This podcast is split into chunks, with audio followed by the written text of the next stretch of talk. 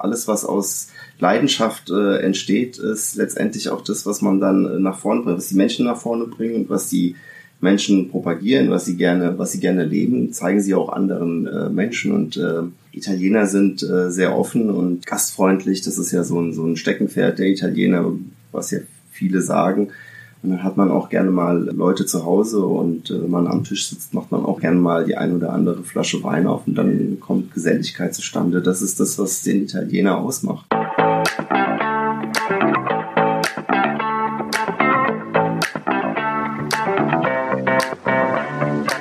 Herzlich willkommen bei Global Village 069, dem Podcast, der die internationale Vielfalt von Frankfurt am Main zelebriert. Spreche ich mit Frankfurterinnen und Frankfurtern, die ihre Wurzeln in einem anderen Land haben und die aus der kleinen Metropole am Main einen der großartigsten Melting Pots überhaupt machen. Ich bin Marie Wendling, eingefleischte Globetrotterin und Wahlfrankfurterin. Schön, dass ihr hier seid. Gute und buongiorno. Herzlich willkommen zu dieser Folge von Global Village 069, die Welt zu Hause in Frankfurt. Auf diese Folge habe ich mich ehrlich gesagt ganz besonders gefreut, denn heute besuchen wir ein Land in Frankfurt, zu dem ich eine ganz persönliche Verbindung habe. Und das gilt nicht nur für mich, auch bereits der berühmteste Frankfurter überhaupt, nämlich Goethe natürlich, hat diesen Flecken Erde sehr geliebt und auch viel bereist. Es geht natürlich um Bella Italia. Ich hatte das riesige Glück, als Studentin ein Jahr in Bologna leben zu dürfen. Und ich habe mich damals wirklich Hals über Kopf verliebt. In die Mentalität, in die Sprache, die Schönheit der Städte, die Landschaften und natürlich auch ins Essen. Und wie mir geht's natürlich auch Millionen anderer Menschen hierzulande. Und darum ist es auch kein Wunder, dass es überall in Deutschland und natürlich auch hier in Frankfurt eine riesige Anzahl ganz toller Restaurants gibt und auch in jedem gut sortierten Supermarkt findet man einen Grundstock an italienischen Lebensmitteln. Aber wer sich ein bisschen besser auskennt, der weiß, dass hier nur an der Oberfläche gekratzt wird und die Sehnsucht wird hier nur ein bisschen gestillt. Umso schöner, dass es Meta gibt. Meta ist ein Groß- und Einzelhandel für italienische Lebensmittel und holt seit 30 Jahren den Stiefel an den Main mit wirklich authentischen kulinarischen italienischen Erlebnissen. Giovanni Taurone leitet in der zweiten Generation die Geschäfte bei Meta. Und ich freue mich wirklich sehr, dass er sich Zeit genommen hat in seinem geschäftigen Alltag für ein Gespräch. Das Meta ist eine wahre Familienangelegenheit für die Taurones. Wir sprechen über die Entstehungsgeschichte des Unternehmens, die Philosophie dahinter, über das reichhaltige Angebot und natürlich auch, welchen Stellenwert Essen generell in der italienischen Kultur hat. Also, wenn ihr noch nicht im Sommerurlaub seid oder schon wieder zurück seid und gleich wieder weg möchtet, dann holt euch einfach einen Aperol Spritz, einen Cappuccino, ein Gelato oder wonach euch gerade der Sinn steht. Setzt euch in die Sonne, macht die Augen zu und kommt mit auf eine kleine Reise in den Süden. Abgesehen vom Link zum Meta verlinke ich euch in den Show Notes ein paar nicht kulinarische Tipps, um Italien in Frankfurt zu entdecken. Da gibt's zum Beispiel La Gondola Rossa, also die rote Gondel, wo man im Westhafen in einer echt venezianischen Gondel schippern kann. Und auch zur Ausstellung Italien vor Augen, die noch bis zum 3. September im Städel zu sehen ist. Wie üblich findet ihr auf globalvillage069.de eine Zusammenfassung dieser Folge auf Deutsch und auf Englisch und dieses Mal auch auf Italienisch. Und wie immer gilt, wenn diese Tipps für jemanden interessant sind aus eurem Umfeld und diese Person aber Deutsch nicht so gut versteht, teilt einfach den Link zur Zusammenfassung, da sind alle Infos zu finden. Kontaktieren könnt ihr mich wie immer über kontakt at globalvillage069.de oder über Instagram unter globalvillage069. Und wenn ihr dort eure eigenen Italien-Tipps für Franco teilen möchtet, tut das sehr, sehr gerne. Und wenn euch die Folge gefallen hat, dann freue ich mich riesig, wenn ihr den Podcast teilt mit euren Freunden und eurer Familie, wenn ihr ihn abonniert und wenn ihr mir auch gerne eine Bewertung dalasst. Denn das hilft sehr dabei, dass auch andere auf Global Village 069 aufmerksam werden. Okay, fast genug gebabbelt. Bevor wir von Giovanni hören, gibt es aber auch gleich eine kleine Premiere. Es gibt nämlich eine neue Rubrik beim Ländersteckbrief, die mir extrem viel Freude macht und ich hoffe euch ebenfalls. Ich bin gespannt. Also dann, hier kommt der Ländersteckbrief. Italienische Republik. Einwohnerzahl. 59 Millionen. Landessprache. Die Amtssprache ist natürlich Italienisch. Daneben gibt es die regionalen Amtssprachen Deutsch und Ladinisch in Trentino-Südtirol, Französisch im Aostatal sowie Slowenisch in Friaul, Julisch, Venetien. Und es gibt eine Vielzahl an Dialekten. Das Standarditalienisch hat sich aus dem toskanischen Dialekt herausentwickelt, wie er zum Beispiel in Florenz gesprochen wird. Hauptstadt. Ist Rom die ewige Stadt? Rom ist mit 2,7 Millionen EinwohnerInnen gleichzeitig die größte Stadt des Landes, gefolgt von Mailand, Neapel, Turin und Palermo.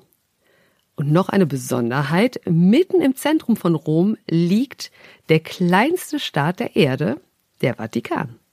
Gut zu wissen. Bei einem Besuch in Italien kann es schon mal heiß hergehen, denn das Land hat gleich drei aktive Vulkane. Einmal den Vesuv, der 79 nach Christus die Stadt Pompeji bei Neapel in Schutt und Asche gelegt hat, den Ätna auf Sizilien und dann den Stromboli, der auf der kleinen gleichnamigen Insel direkt vor Sizilien liegt. Die italienische Regierung überwacht diese Vulkane ganz genau zum Schutz der Bevölkerung. Das Sprichwort. Chi nasce quadro non può morire tondo. Das heißt so viel, wer quadratisch auf die Welt kommt, kann nicht rund sterben. Das ist darauf bezogen, dass äh, jeder Mensch seine Facetten hat und äh, seine Angewohnheiten hat. Und wenn die quadratisch sind, äh, wird man äh, diesen Menschen auch nicht so weit ändern können, dass er rund wird. Und es gibt noch ein Bonussprichwort für euch in dieser Folge. Giovanni bezeichnet an einer Stelle Meta als eine weiße Fliege. Dieser Ausdruck heißt auf Italienisch Mosca Bianca und bezeichnet etwas sehr Seltenes. Entfernung von Frankfurt. Luftlinie sind es 959 Kilometer bis nach Rom. Unterwegs in Frankfurt. Sind laut Statistik 15.000 Menschen mit italienischer Staatsangehörigkeit. Und jetzt viel Spaß beim Gespräch. Herzlich willkommen bei Global Village 069, lieber Giovanni. Hi Marie. vielen, vielen Dank, dass du dir die Zeit nimmst in deinem äh, sehr, sehr ähm, geschäftigen Alltag. Ähm, erzähl mal so ein bisschen, wo sitzen wir denn hier? Wir sitzen bei Meta. Das ist ähm, ein italienischer Groß- und Einzelhandel, also für italienische Lebensmittel auf der Hanauer Landstraße und sitzen hier bei mir im Büro, ja. Da sitzen wir. Sehr schön, ja genau. Und äh, Meta, du hast gesagt, italienische Lebensmittel. Ähm, kannst du ein bisschen erzählen, was ist denn so die Idee dahinter? Weil italienische Lebensmittel, so Standard, gibt's ja auch im Supermarkt, aber was ist denn besonders an Meta? Naja, äh, italienische Lebensmittel, wir machen das seit 1992, das hat sich in der Story auch so ein bisschen geändert, weil früher war es tatsächlich so, dass man italienische Lebensmittel ja fast nicht gefunden hat. Also wenn dann mal eine Pasta oder irgendwelche Pelati, also geschälten Tomaten. Ähm, aber so das extendierte Sortiment war nicht da. Heute ist es so, dass äh, eigentlich in jedem Lebensmittelmarkt ob das jetzt Ketten sind oder wie auch immer, dass man äh, da sicherlich viele italienische Lebensmittel findet. Aber wo wir so ein Stück weit unser Augenmerk drauf haben, ist, dass wir spezifische Lebensmittel haben. Also dass wir Delikatessen haben, dass wir aus den verschiedenen Regionen Italiens äh, gut aufgestellt sind. Also vom Pane Carasau bis äh, hin zur äh, Salsiccia aus Kalabrien oder Nduja oder auch Trüffelspezialitäten, sowas dann halt. Ja, das findest du bei uns. Ich kann das schon bestätigen. Also man kommt hier unten rein und da ist erstmal äh, meterlanges Weinregal, Öle, Essig. Ähm, hast du gesagt, hast ganz viel frisches Angebot. Also ähm, und ich kenne ja selbst Italien aus eigener Erfahrung aus der Studentenzeit und ja, kann das ja bestätigen. Also das ist wirklich wie, ähm, als würde man nach Italien um die Ecke kommen. Mhm. So nennt ihr das, ne? Ja, das ist auch unser Slogan eigentlich. Ja, ja. Italien um die Ecke, das stimmt. Und ähm, ja, Meta schreibt sich me.ta. Ähm, kannst du erklären, wo der Name herkommt? Ja, der Name ist äh, ganz einfach. Wir haben äh, den Nachnamen Taurone, das ist äh, das TA. Und äh, ME ist eine Abkürzung für Mercato, also Markt. Mercato Taurone, also der Markt des Taurones. Also der Name verrät es auch schon, das ist ein richtiges Familienbusiness. Gegründet wurde das Ganze nämlich von deinem Vater. Ähm, kannst du ein bisschen erzählen, wie ist denn die Entstehungsgeschichte von, von Meta? Naja, das äh, Jahr habe ich ja schon erwähnt, 1992. Ähm, meine Eltern kommen eigentlich aus einer ganz anderen Branche, die waren im Reinigungsgewerbe. Also wir hatten jahrelang chemische Reinigung. Und äh, es ist äh, daraus entstanden, dass ein Cousin von meinem, von meinem, von meiner Mutter Vertreter war bei einem Mitbewerber von uns damals, den es heute auch nicht mehr gibt leider. Ähm, und ähm, Ja, meine äh, Eltern waren dann aus dem Reinigungsgewerbe draußen, weil sie ihre, ihr Unternehmen sozusagen veräußert hatten. Und äh, mein Vater wollte halt äh, was anderes machen. Und ähm, dann hat sich das so ergeben und dann haben wir mit Lebensmitteln losgelegt. und ähm, das war auch wirklich so ein bisschen aus der, wie soll ich sagen, nicht, nicht aus der Not, aber aus dem Bedarf geboren. Weil damals, ne, frühe 90er Jahre, was du gesagt hast, ne, es gab ein bisschen Pasta, es gab Tomatensoße, aber die Pizza in Deutschland wurde damals hast erzählt, noch mit, mit Gouda gemacht und nicht mit Mozzarella. Ich meine ja heute auch noch und das ist ja auch nicht schlecht. Also Emmentaler und Gouda auf der Pizza hat sich ja mittlerweile auch bei Italienern eingebürgert. Ach wirklich? Ja, sicherlich. oje, oje, okay.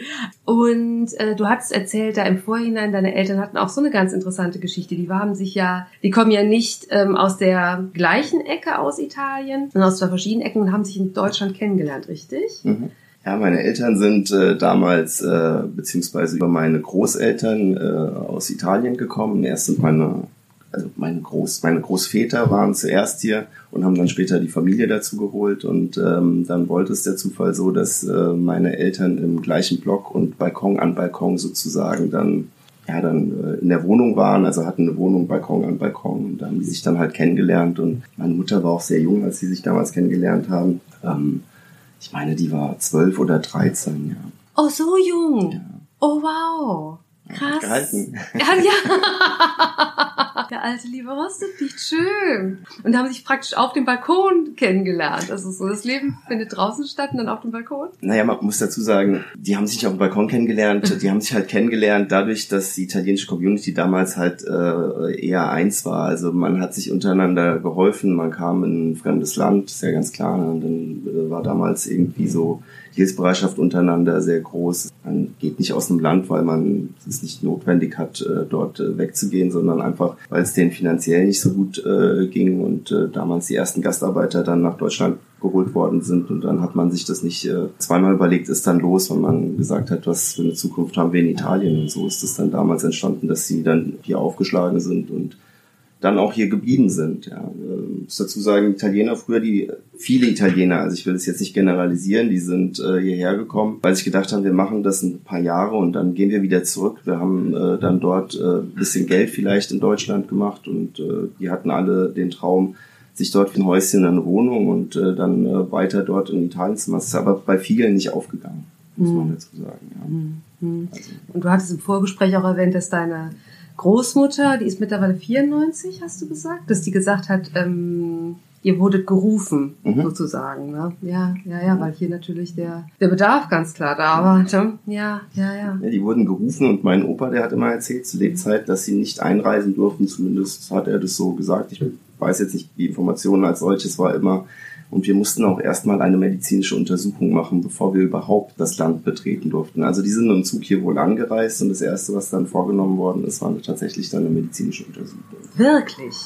Hat mein Opa gesagt. Boah, ja. das klingt wie in den Staaten kennt man es ja, so aus Ellis Island, wenn dann die Schiffe in, in New York angelegt mhm. sind. Krass, ja. krass. Wusste ich nicht. Mhm. Und ähm, genau, die haben sich dann in Deutschland kennengelernt und, und, und lieben gelernt und sind dann aber zurück nach Italien zuerst für eine Zeit? Ja, also die sind Ende der 60er Jahre sind die ähm, hier nach Deutschland gekommen. Also wie gesagt, zunächst mein äh, Großväter und dann später haben sie die Familie dazugeholt.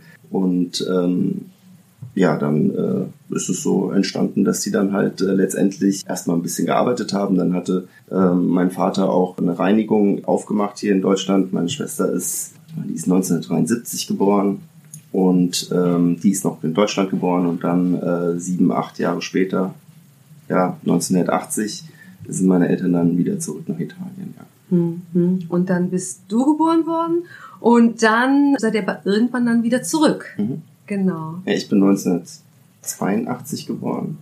Jetzt habe ich sogar mein Alter verraten. Das ist so schlimm. ähm, ich bin 1982 geboren und ähm, äh, dann waren meine Eltern bis circa 84 in Italien, hatten sich dort auch was aufgebaut. Die haben dort ähm, auf einer vielbefahrenen Straße nach Pestum, also praktisch äh, äh, zur Küste hin, haben die Obst und Gemüse verkauft. Mein äh, Vater, der ist dann äh, mit dem LKW durch Italien gereist und hat da irgendwelche Artischocken in Apulien gekauft und hat sie nach Kampanien gebracht, ja, oder beziehungsweise äh, andersrum, ja, je nachdem, wo das Obst dann halt aufgeschlagen ist. Da hat er es gekauft und hat dann praktisch äh, gehandelt und hatte aber dann auch äh, Obst und Gemüse und dann hat er so Zeug verkauft wie Schwimmflügel und sowas. Und dadurch, dass das eine vielbefahrene Straße war, die halt zum Meer geführt hat, also an den Strand geführt hat, sind die Leute dort angehalten, haben ihre Melone und die Wassermelone gekauft und haben gleichzeitig auch die Schwimmflügel gekauft und sind dann zum Strand gefahren.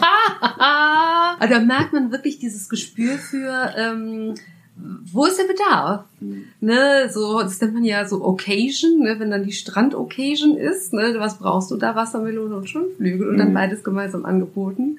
Ähm, also da merkt man so dieses Gespür ist für, für einmal Lebensmittel und dann den Bedarf der Kundschaft, mhm. da 100 Prozent ausgeprägt, ja, ja. Und es war dann auch der Wunsch deines Vaters, dann zurück nach Deutschland zu gehen irgendwann. Ja, mein Vater hat sich dort nicht äh, so wohl gefühlt, aus äh, aber auch bestimmten Gründen, muss man dazu sagen. Und ähm, dann hat er meine Mutter mal irgendwie darauf angesprochen, ob man nicht mal eine Reise nach Deutschland unternehmen wollen würde.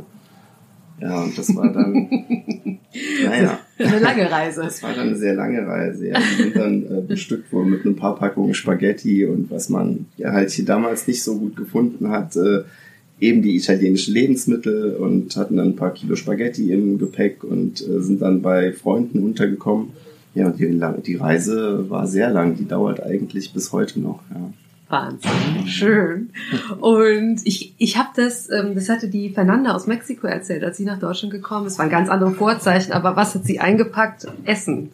Ne, sie hat dann Mangos und äh, Avocados und Chili eingepackt, weil mhm. das der Geschmack der Heimat mhm. ist sehr, sehr wichtig. Mhm. Also kann ich gut nachvollziehen. genau, und dann 1992 hast du erzählt, ähm, ging es los mit Meta. Mhm. Ähm, das war aber noch nicht hier in der Hanauer Landstraße, mhm. richtig? Ja. Sie hatten vorerst, äh, äh, wie sie dann zurückgekommen sind, hatten sie wieder die Möglichkeit, eine Reinigung aufzumachen. Das haben sie dann auch gemacht. Mhm. Und äh, die haben sie dann betrieben bis ja gut Anfang der 90er Jahre, 1991 oder beziehungsweise 1992, bin ich nicht mehr so ganz sicher.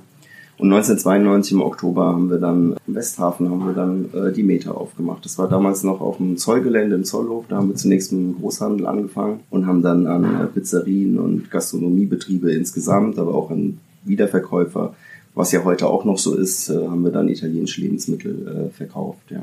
Mhm.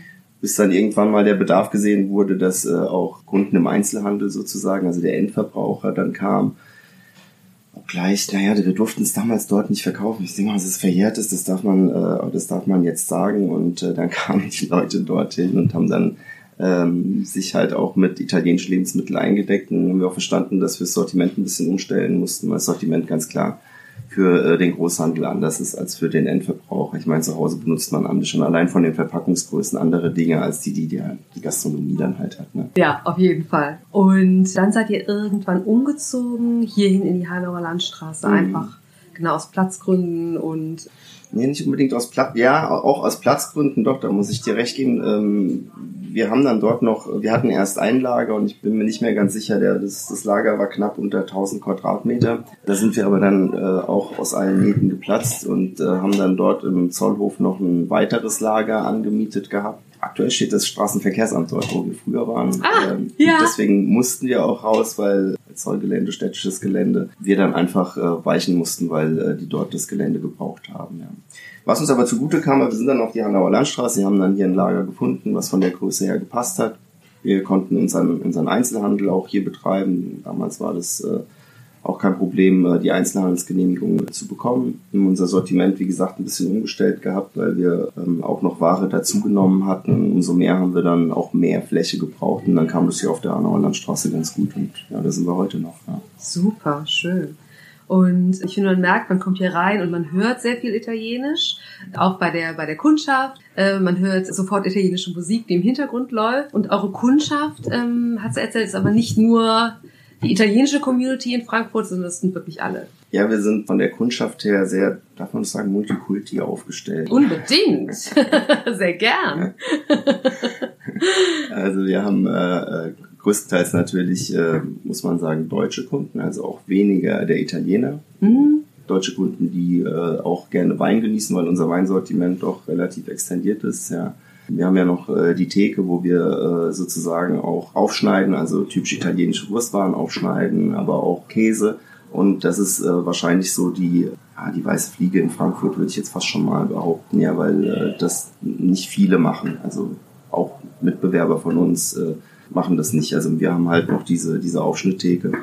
Und äh, das ist auch ganz gern gesehen und äh, da kommen halt auch Menschen, die aus Griechenland kommen. Wir haben auch die eritreische Kunden, das ist auch ganz äh, witzig. Ja, wir haben unter anderem Anis äh, Schnaps, Anis Likör und Anis Bonbons und die eritreische Kundschaft kauft gerne diese Anis Bonbons und deswegen kann man sagen, wir sind tatsächlich Multikulti hier bei uns. Das ist großartig. Ich finde, das macht, das macht Frankfurt so aus, dass du denkst, du gehst zum äh, italienischen Supermarkt und die, die eritreische Community findet da genau die Produkte, ne, die sie für sich möchte. Also das ist, ich finde, das ist bester Frankfurt so ein bisschen, ne? Großartig. Das stimmt. Ja, sehr schön.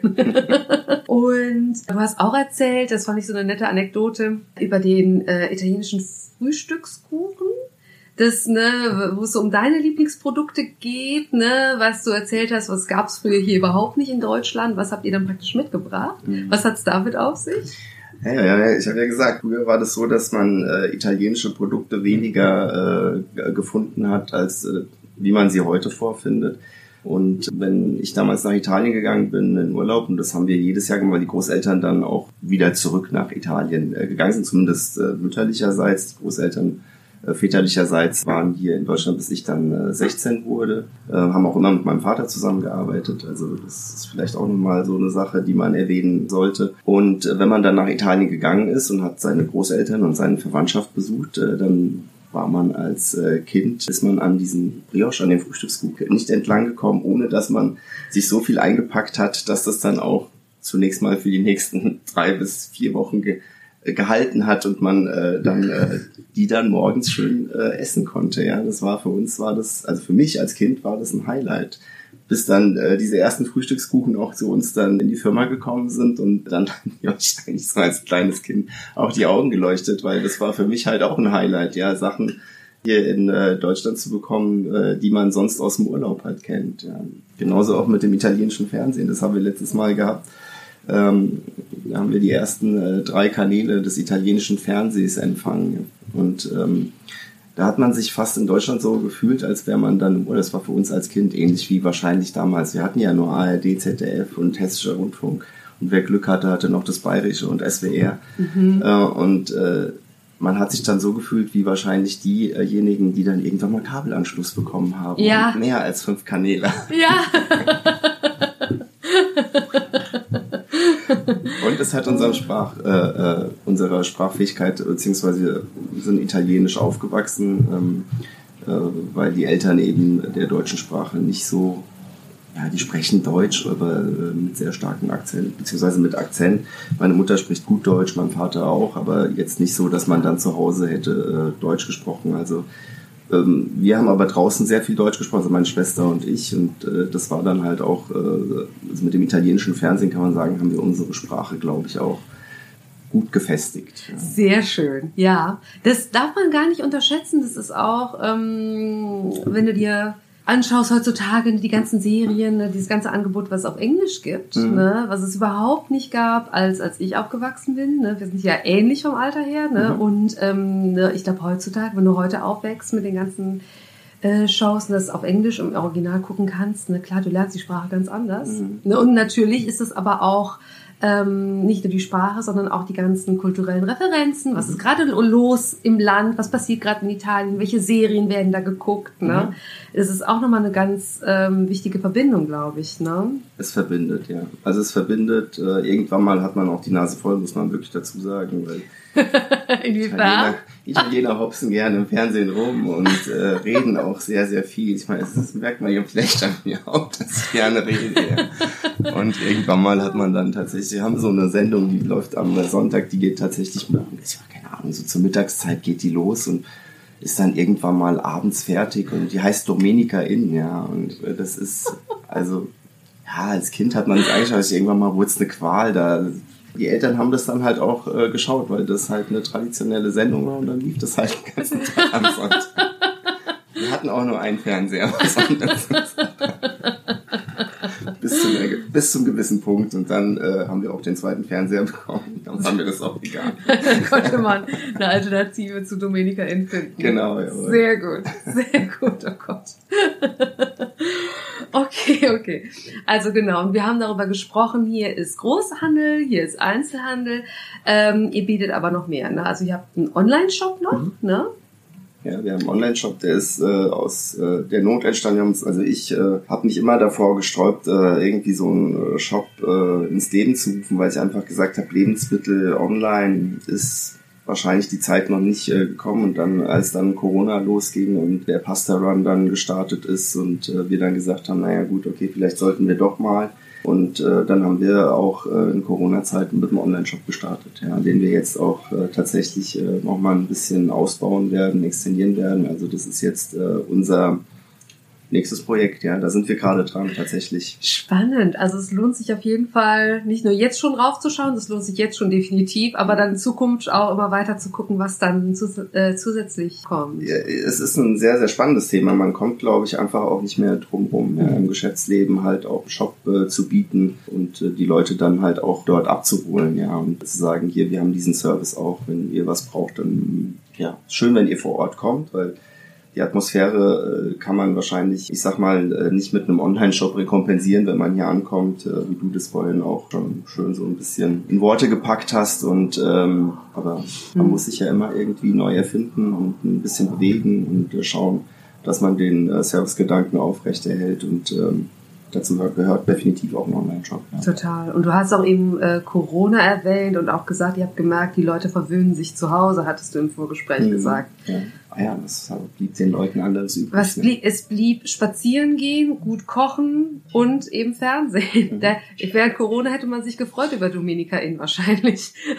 Hat man den Sonntag schon mal gefüllt. Läuft auch heute noch. Ah, sehr gut.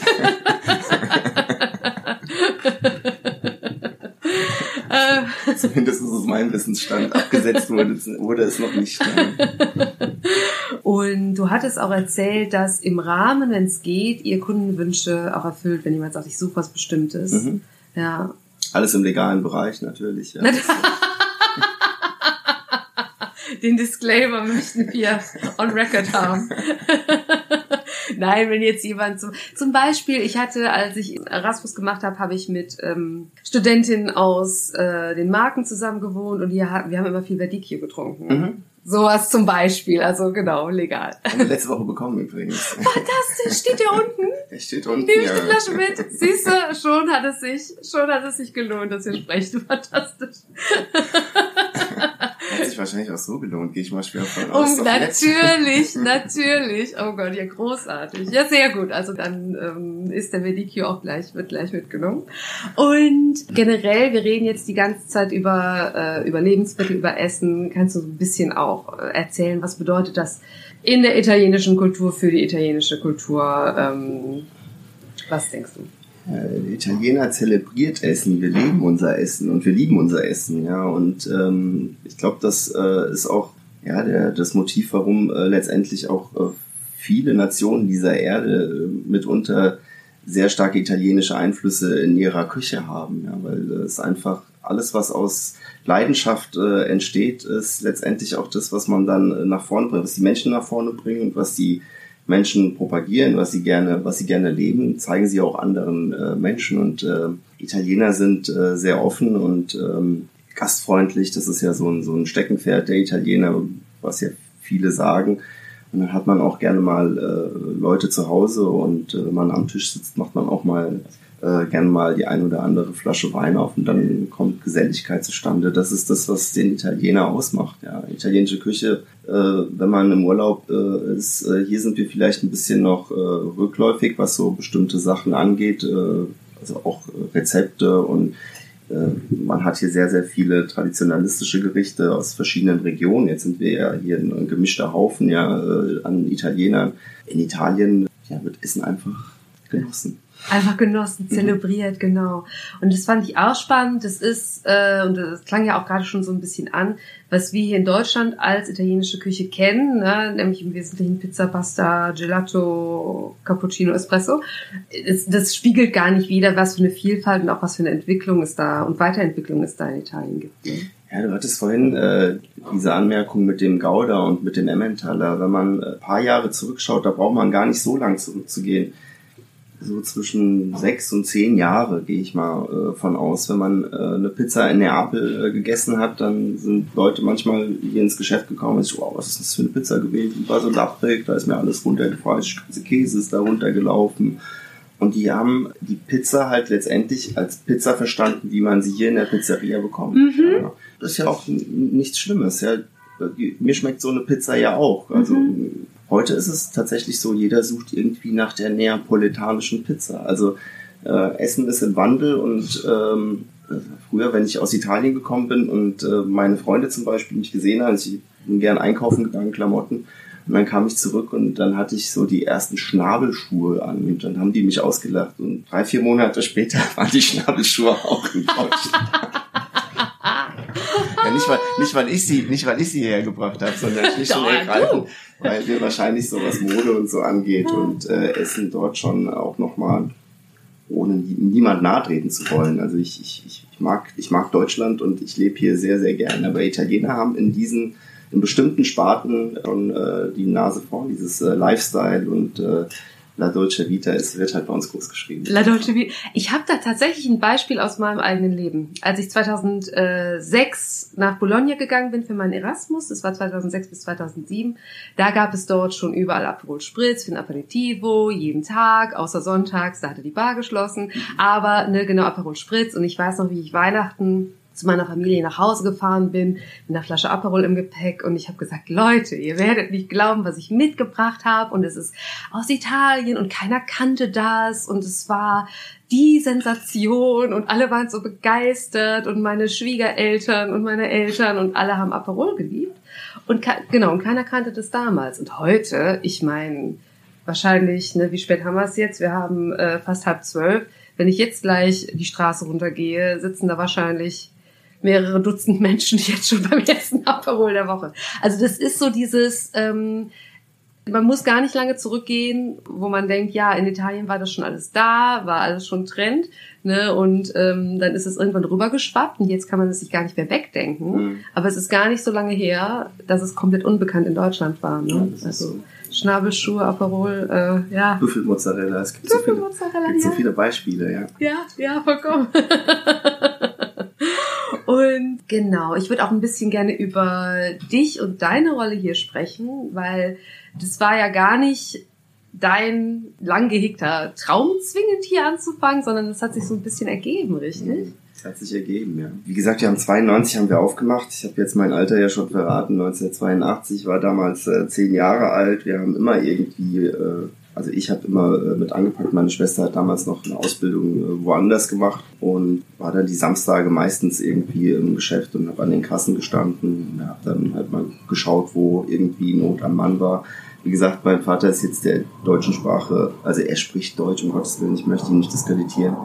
Ähm, aber äh, ich wurde relativ früh in Verantwortung gepackt, muss man dazu sagen. Also Mhm. wenn es äh, zu einer Bank ging oder wenn es zum Steuerberater ging oder wenn es um bestimmte geschäftliche Entscheidungen ging, ja, mit zehn jetzt nicht unbedingt, aber so ein paar Jahre später dann äh, ging das äh, ging das tatsächlich auch schon los. Also so mit 13, 14 wurden sehr viele Dinge ja, über mich dann abgewickelt, ohne jetzt, äh, also ich will jetzt nicht sagen, ich bin totale Guru und äh, mit 14 habe ich schon und nee, das Nein, ist, das ist nicht, aber das war tatsächlich so, ja. Also und äh, diese diese Rolle habe ich, äh, glaube ich, auch weiter fortgeführt und habe dann mein Studium äh, begonnen und ich habe äh, Wirtschaftsrecht an der FH hier in äh, Frankfurt äh, studiert, habe damals mein Diplom gemacht, ähm, während dem Studium auch weiter in der Firma gearbeitet und ähm, dann hatte ich mein Studium abgeschlossen und wollte eigentlich mich ein bisschen zurückziehen und wollte einfach mal das, ja, wie man das so macht, nachdem man dann studiert hat. Und ich war noch relativ jung gesagt, jetzt machst du mal äh, ein Päuschen, aber mein Vater hat sich dann zu Hause immer beschwert. Ich habe damals auch noch zu Hause gelebt und äh, mein Vater, ich bin allein, ich bin allein, ich bin alleine und dann ähm, wollte ich mal ein Praktikum machen und äh, aus dem Praktikum wurde dann ähm, aber doch ja eine ganze Stelle. Und ich habe mich dann involvieren lassen und äh, bin jetzt hier, ja. Und verkaufe Pasta.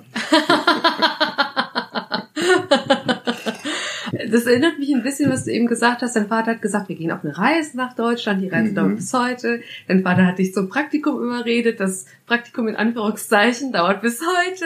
Also das scheint eine ganz gute, ganz gute Strategie zu sein, ne, den Leuten das so schmackhaft zu machen und versuchen wir es erstmal und dann äh, funktioniert das gut. So habe ich das tatsächlich noch nie betrachtet, aber der Mann scheint tatsächlich sehr, sehr manipulativ zu sein. Guter Verkäufer vielleicht, keine Ahnung. Ah, ja, mit Sicherheit. Und es ist ja, genau, du hast erwähnt, dein Vater ist involviert, du bist natürlich dabei, Mhm. deine Schwester, deine Mutter, also es ist auch ein richtiger Familienbetrieb. Ja, ne? meine Frau ist noch mit dabei. Mhm. Ja. Mein Sohn ist manchmal auch mit dabei. äh, Der ist äh, neun Jahre lang, keine Kinderarbeit, aber er sagt, ich bin, äh, ich bin der kleine Chef hier drin und hat auch schon so den einen oder anderen irgendwie rausgeschmissen, ohne dass wir es gemerkt haben. Ähm, natürlich aus Spaß hier. Das, er kommt dann hierher und sagt, du darfst, äh, du darfst nicht das und du darfst nicht das. Der kennt die Dienstpläne auswendig, das muss man dazu sagen. Vielleicht die nächste Generation. Ja, definitiv. Und das will ist die andere Frage. Es ist manchmal so ein Ding. äh, Also ich äh, aus, aus dem Nähkästchen geplaudert, ähm, denke, ich mache das sehr, sehr gerne, was ich hier mache, weil ich, ja, jetzt hätte ich fast einen Slogan von einem anderen Mitbewerber, beziehungsweise von einem, äh, von einem Markt gesagt, aber ich liebe tatsächlich Lebensmittel. Also ich bin, ich bin ähm, ein guter Esser und ich bin auch, äh, ich esse sehr gerne und äh, ich trinke auch sehr gerne. Und deswegen mag ich meinen Job, aber manchmal ist es äh, tatsächlich doch anstrengend. Insbesondere, weil die Italiener halt auch so ein, ein Völkchen für sich sind. Ich will jetzt nichts Falsches sagen, aber wir sind ähm, nicht so konstant, was so bestimmte Dinge angeht, wie das jetzt, äh, sag mal, hier in, in Deutschland vielleicht letztendlich äh, gelebt wird. Ja, hier ist alles äh, strikt reguliert und man, man hält sich dran. Und das sieht man auch in Italien, dass da, dass da mit lässiger umgegangen wird als, als in Deutschland aktuell noch. Ja, also Mhm. das ist, das ist so. Und damit muss man, damit muss man klarkommen. Ich meine, ich bin äh, zwar in Italien geboren, bin aber dann 1985, nee, 1984 bin ich, äh, bin ich nach Deutschland. Und ähm, ja, was bin ich? Bin ich Italiener? Bin ich Deutscher? Das, das ist äh, eine philosophische Frage, kann man fast schon äh, sagen, ja. Ja, auf jeden Fall. Ja, oder eben so die Frage, ist man beides, ne? Ist man, wo fühlt man sich, man fühlt sich ein bisschen von beidem, ne? Ja. So beide Welten. Ja, in Italien bist du der, da kommt der Deutsche und äh, in Deutschland bist du der Italiener. Ja. Ähm, das ist auch okay so. Ich habe das auch, man muss sagen, ich habe das auch immer genossen. Wir haben das Glück, wie wahrscheinlich jeder Emigrant oder aus einer, aus einer Familie mit einem äh, Hintergrund, wo die Großeltern oder Eltern äh, hier nach Deutschland aus egal welchem Land gekommen sind. Wir haben tatsächlich den Luxus, uns aussuchen zu dürfen, was wir gut aus dem einen Land und was wir gut aus dem anderen Land finden. Und das ist äh, eigentlich einer der besten Sachen, die einem passieren können. Ja, es erweitert den Horizont. Ähm, es macht, äh, denke ich, auch Kultur offen und das ist eigentlich, es ist ein Luxus. Das Beste beider Welten, ja, Mhm. sehr schön. Ähm, du hast gerade eben schon gesagt, du liebst Lebensmittel, schließe ich mich sehr gerne an. Hast du hier Lieblingsprodukte, Sachen, hast, äh, Frühstückskuchen haben wir ja schon drüber gesprochen. Gibt's Ja, aus dem Alter bin ich aber ja genau, gibt's also jetzt, das war in der vorbei, Kind- vorbei. in der Kindheit. Manche, manche Sachen gehen immer, aber gibt es so Sachen, die du jetzt als Erwachsener auch besonders liebst? Ja, wie gesagt, ich mag halt, äh, wir sind äh, mit Wein sehr gut aufgestellt. Ich mag halt äh, bestimmte Weine. Also Ich bin Weißweintrinker, muss man dazu sagen. Ja. Ja.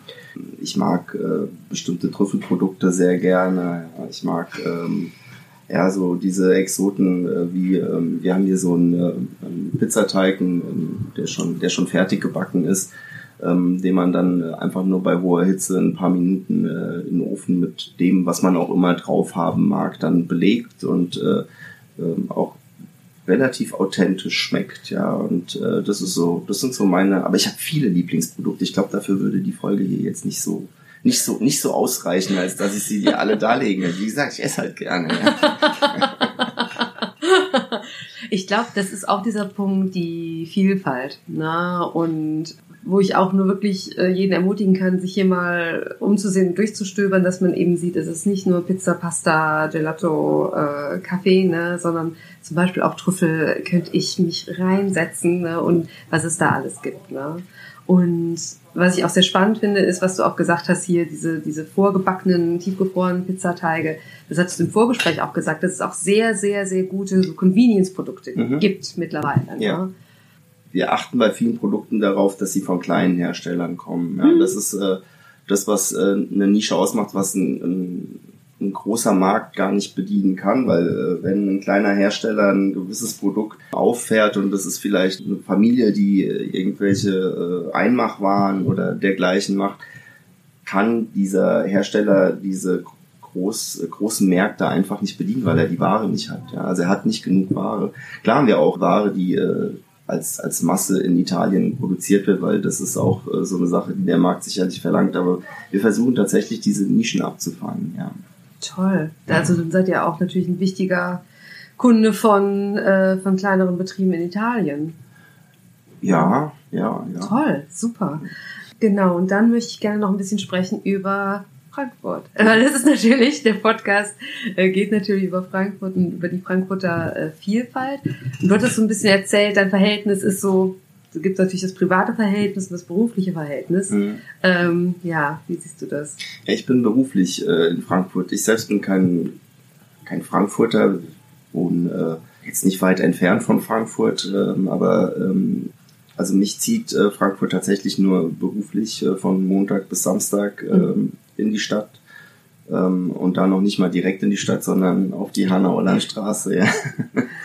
ähm, und ähm, ich kann über Frankfurt äh, äh, nicht allzu viel sagen. Wie gesagt, wir haben nur diese beruflichen Schnittpunkte und da ähm, muss ich sagen, ist Frankfurt oftmals relativ anstrengend. Ja. Mm, mm. Also es ist, ähm, wir sind hier eigentlich äh, in, einem, in einem Laden, wir platzen jetzt äh, auch wieder nach, ja, nach den, nach den ganzen Jahren, die wir jetzt hier auf der Hanauer Landstraße sind, auch äh, so ein Stück weit äh, aus allen Nähten und es ist äh, doch sehr, sehr schwer, äh, in Frankfurt äh, was anderes zu finden. Ich meine, ich will mich nicht beschweren, weil die Hanauer Landstraße ist ein super äh, genialer Standort. Das ist, steht außer Frage. Aber wenn man eigentlich mehr Flächen braucht und diese Flächen nicht zur Verfügung gestellt bekommt, weil einfach keine Flächen mehr da sind und äh, Frankfurt letztendlich auch äh, keine Flächen mehr erschließt und äh, es Unternehmern, und das höre ich von vielen äh, Unternehmern hier bei uns im Kreis, wenn man mal so ein Stück weit mit denen spricht, es Unternehmern relativ schwer macht, ja, was äh, Genehmigungen angeht, was so ein bisschen auch äh,